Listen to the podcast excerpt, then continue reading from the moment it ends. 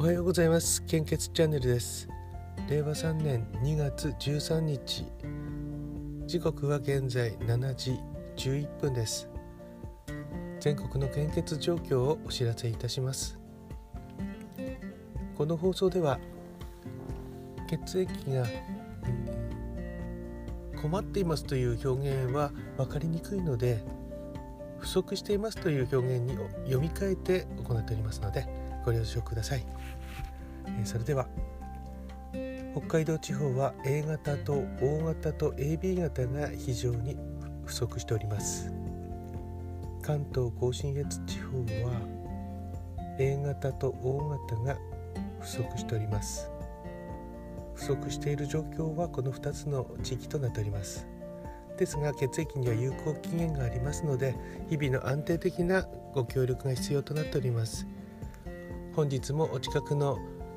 献血ルームや献血バスでご協力をお願いいたします。またお時間がある場合は成分献血も行っておりますのでどうぞお問い合わせください。先行者利益という言葉を最近よく聞きますけどもうちで言うと今この行っている音声配信これは全国の血液センターでどこでもやっていないと多分思うので、まあ、早めに昨年の12月27日からスタンド FM では配信しておりますし10日くらい前から各ポッドキャストにも配信しておりますのでこれはまあちょっと早めに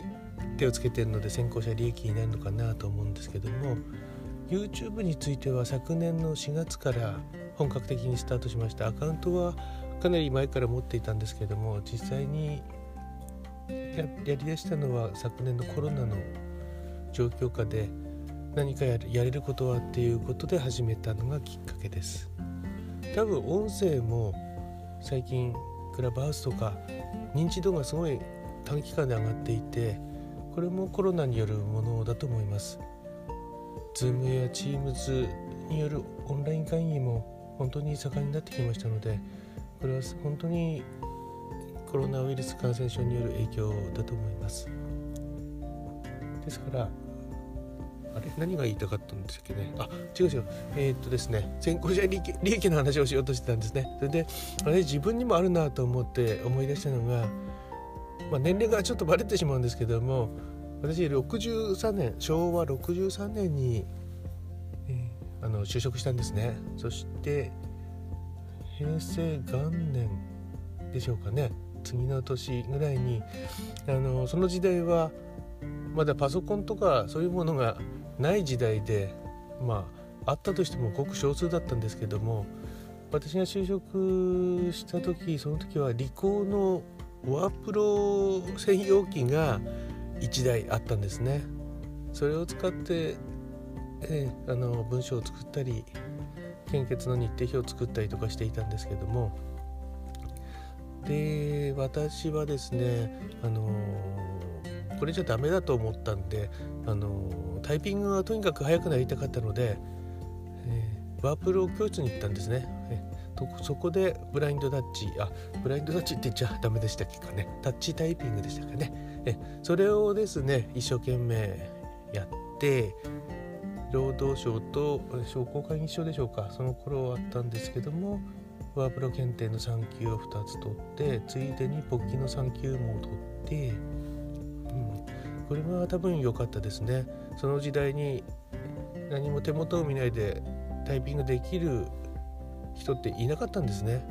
ですから今では本当に普通なんですけどももう本当に今では本当に普通なんですけどもその頃あのキーボードでカタカタと入力できるというのがもうあの神の手みたいな感じに思われてえもうそこからその後10年以上はでもすごいなと言われ続けてきたんでしょうかね。その延長でパソコンも触れるようになったので本当にそこそこですよね私が。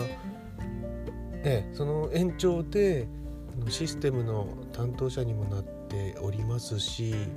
もうそこの部分で私のほぼ今の職場にいる人生が決まったなっていうことでしょうかね。システムとかそこら辺についてはこの人にお願いしようっていうことで他の人ができないことを早い時期からやっていたっていうことなので、まあ、それが今音声配信にももしかしたら当たるのかなとこのままいってこう爆発的に流行ったりした場合はもしかしたらそうなりうるかもしれないですよね。それに動画はやっぱり目で見るものなので移動中見れないですよね音は聞けますけれどもとなると私は昔からポッドキャストで NHK のニュースとかを聞いていたのでそんな抵抗ないんですけども皆さんあの iPhone とかに最初から入っているポッドキャスト見たことあるけど使ったことないとか多いですよね。そこの使い方からちょっとずつ教えていった方がいいのかもしれないですね。この放送を聞いている内訳を見ると,、えーと、アンカーで各ポッドキャストの割合がこう分かるんですけどもアップルのポッドキャストがで聞いてる方が47%いましたね。次について、えーと、アンカーその後が Spotify って読むのかな？ですかね。え、うん、あの Google が全然入ってないですよ。Google はなぜか入っていない。これ私もやってて分かったんですけども1日遅れて配信されるんですね。これ。だともうその日の献血欲求なんてもうそれでなくてもそんな需要はないと思うんですけども1日遅れだとさらに効かないですよね。ですから Apple のポッドキャスト iPhone 持ってる方にまずちょっとずつちょっとずつやり方を教えてこうやるんだよとかね。あとニュースいいよとか、ね、通勤中いいよ聞くの そういう感じでしょうかね。ね。ね今日は少し長くなってしまいましたけども